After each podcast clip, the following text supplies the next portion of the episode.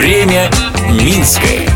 Привет! По столице прошлого, настоящего и будущего вы прогуляетесь вместе со мной, Людмилой Милославской.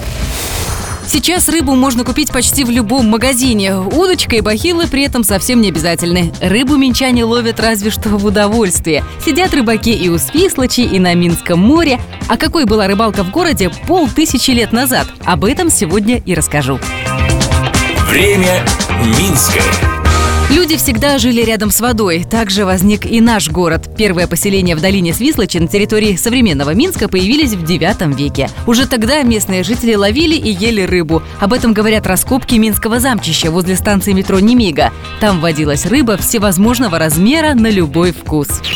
Вплоть до 18 века местные жители ловили огромных щук, самов, судаков, лещей, окуней и плотву. Все это потом продавали на местных рынках. Привозили в Минск рыбу и из других городов. В основном это были деликатесные осетры, пойманные в Припяти, Березине или Нарочи. Купить такую рыбу на столичных базарах чаще можно было зимой. Это было связано с тем, что рыбу перевозить летом было очень сложно, она быстро портилась, поэтому приходилось ее засаливать. А соль до 16 века была очень дефицитным продуктом. Добавлять ее в пищу каждый день могли только богатые.